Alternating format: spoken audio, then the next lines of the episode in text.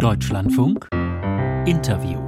Wir wollen vor allen Dingen über die Rolle Chinas reden, die ja auch in München eine Rolle spielen wird, aber eben nicht nur da, auch im Rahmen der äh, Sicherheitsstrategie der Nationalen, über die wir vorhin mit Herrn Ischinger schon gesprochen haben. Wie gehen wir um mit China? Am Telefon begrüße ich Reinhard Bütikofer von den Grünen. Guten Morgen, Herr Bütikofer. Guten Morgen, Herr Zuheide.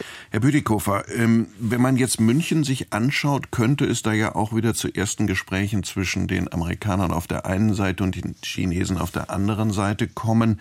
Nach der Zuspitzung jetzt wieder Gespräche, sind wir da in so einer Wellenbewegung? Wie beurteilen Sie das? Ich gehe fest davon aus, dass es zwischen dem State Councilor Wang Yi und dem amerikanischen Außenminister zu einem Treffen kommt.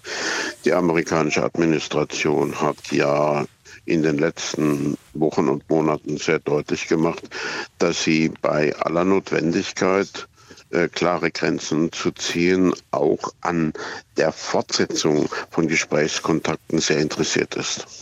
Also damit sind wir bei der grundsätzlichen Frage, wie sollen, wie müssen wir oder wie sollten wir mit China umgehen?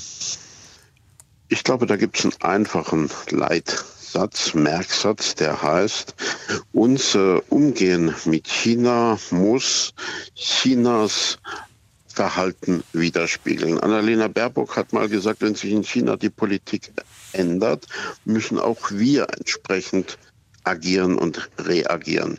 Wenn China bei einer Klimakonferenz alledem im Weg steht, was die Europäer voranbringen wollen, dann wird man das klar benennen müssen. Wenn China bei Menschenrechten weiterhin an diesen Menschenrechtsverbrechen in Xinjiang festhält, wird man das klar benennen müssen. Auf der anderen Seite, wo es Möglichkeiten zu realer, nicht nur eingebildeter Kooperation gibt, wer sollte die verweigern?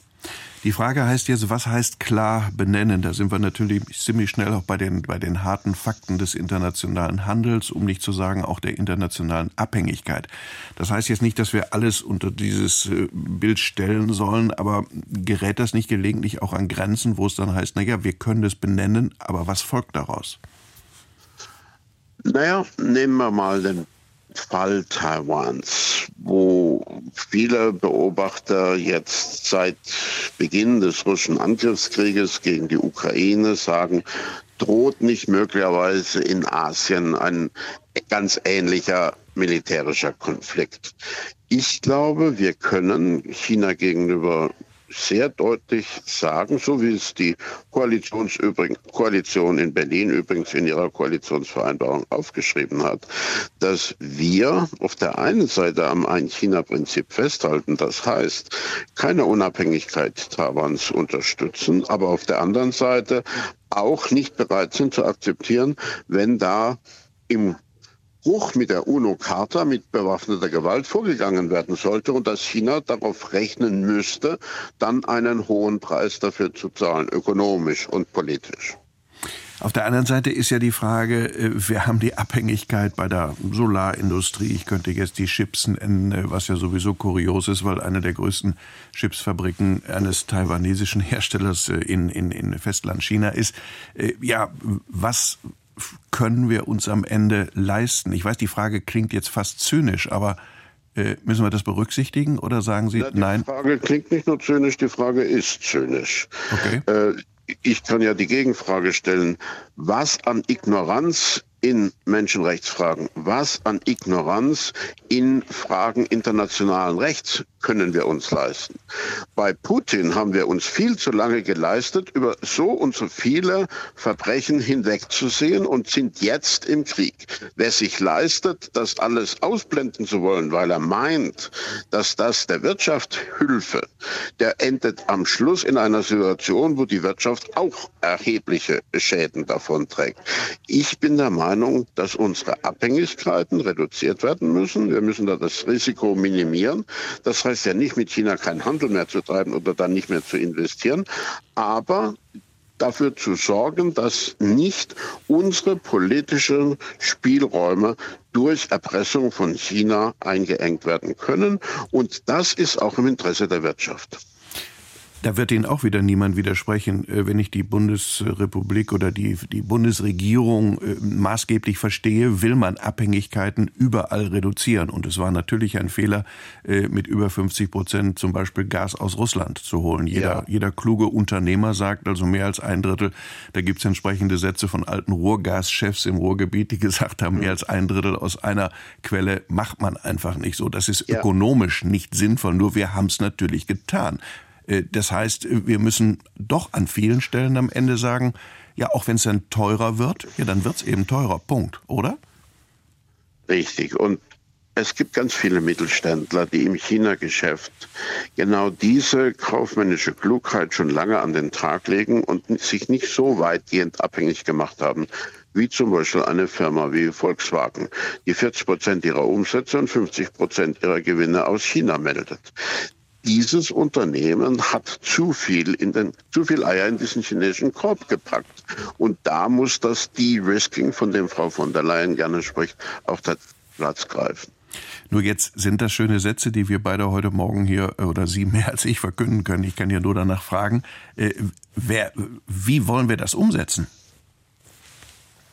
Naja, bei uns ist es gibt ja keine Staatswirtschaft, dass die äh, dass die Politik jetzt äh, da Kommandos äh, erteilt, aber man äh, kann ja entsprechende Rahmenbedingungen setzen. Man kann zum Beispiel sagen, äh, es gibt nicht für jede Zusatzinvestition eines Großkonzerns in China zusätzliche Staatsgarantien, aber es gibt Vergünstigungen dafür, wenn Unternehmen diversifizieren und in anderen Bereichen investieren.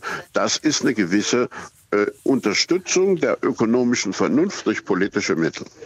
Das heißt zum Beispiel, was jetzt äh, in, in Magdeburg passiert mit einer Chipfabrik, die auch dann natürlich massiv äh, von, von, von staatlichen Stellen hier und von Europa gefördert wird, das ist dann die Methode? Es ich sage nicht, es gibt eine Methode. Es gibt da, glaube ich, äh, ganz viele verschiedene Bausteinchen, die man zusammenbringen muss, um eine Strategie draus zu machen. Aber dass wir Geschäftsmodelle von Unternehmen einfach ignorieren, die erhebliche nicht nur ökonomische, sondern auch sicherheitspolitische Risiken für uns beinhalten, das kann nicht weitergehen. Auf der anderen Seite äh, muss man natürlich fragen, äh, ja, haben wir eine Chance, äh, das am Ende zu schaffen? Oder andersrum, sehen Sie das bei den Chinesen?